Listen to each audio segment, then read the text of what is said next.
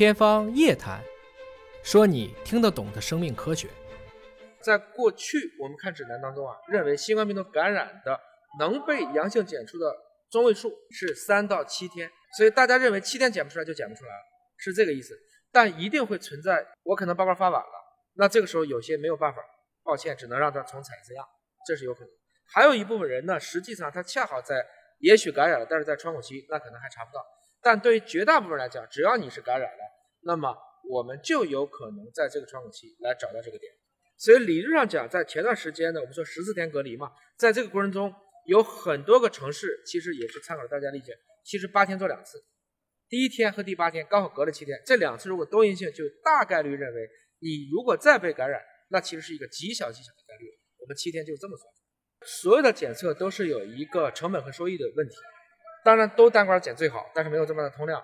都混检固然效率高，但是有漏检的风险，所以我们要对人群分类，然后精准的去去做检测。比如说，我们按照北京市卫健委的这个指导意见，什么样的人做胆管？疑似包括密接，我肯定做胆管。那有一些呢，比如说也属于有一点疑似，但是又不是那种密接，我们可能做三混一。那么它也对一般人群做五混一，这就对你试剂的灵敏度要求就比较高了，你的操作整体上要比较规范。所以整体来讲呢，我们是觉得不管是哪一种方式，它背后总是会伴随着成本、收益和这一刻的科学或者说技术的极限这几个要做一个综合性评价。以我们武汉的经验来看呢，我们认为这个策略目前还是比较适宜的。对不同的人群用不同的策略，密接的疑似的人群单管，对一般的老百姓混检，这个是比较合适的。现在听了两个词，一个叫干混，一个叫湿混。什么叫干混？什么叫湿混？干混的方式是，比如说您一家有五个人，你们取五个咽拭子放到一个管里去，这个时候叫干混。干混我收到的是几管呢？一管，但是对应的是五个人，这个时候发报告可能就比较麻烦，我需要用一个条码发五个人的报告。但是你有没有想过，这里要有一个阳性怎么办？不知道是谁的，我就只能让这五个人就地卧倒重采一遍，这就是干混。干混对我的这个压力小，因为我就收到一管，我可以把它就理解成一个人的。但是后续的追踪就比较麻烦，其实它需要当地政府和卫健委要去组织，知道这五个是哪个人混的，如果出了阳性。那什么是失混呢？失混是说您家五个人给了我五管，在我的后台把五管混成了一管，这叫失混。失混对我的压力很大，但是相对来讲。只要我这失混无混有阳性，因为你每管都在我这儿，在我这就可以去把这五管重检一遍，我就会精准的告诉他，这是第四个人他是阳性，有些是前端压力大，有些是后端。应该说我们已经很努力了，不光是华大，我相信所有的检测机构都很努力了。可能有的时候有一些延迟，我也希望大家能够理解。其实，在干混湿混呢，这些专业的定义，真的在一开始疫情初期的时候，大家没有搞得特别清楚，都认为简单的乘五就是它的一个检测通量。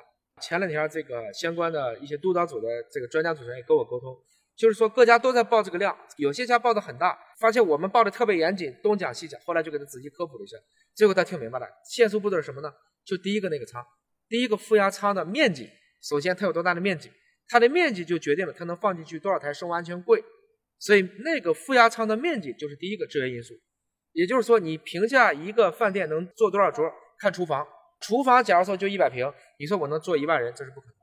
第二个看灶台，它的一个一百平的厨房有几个锅，一个锅能对十个人，十个锅就是一百个人。我们看什么？看生物安全柜，也就是生物安全柜就相当于厨房里的灶台。只要看这两个要素，再问一下干湿混的策略，我就能精准的计算出这家检测机构到底能做多少。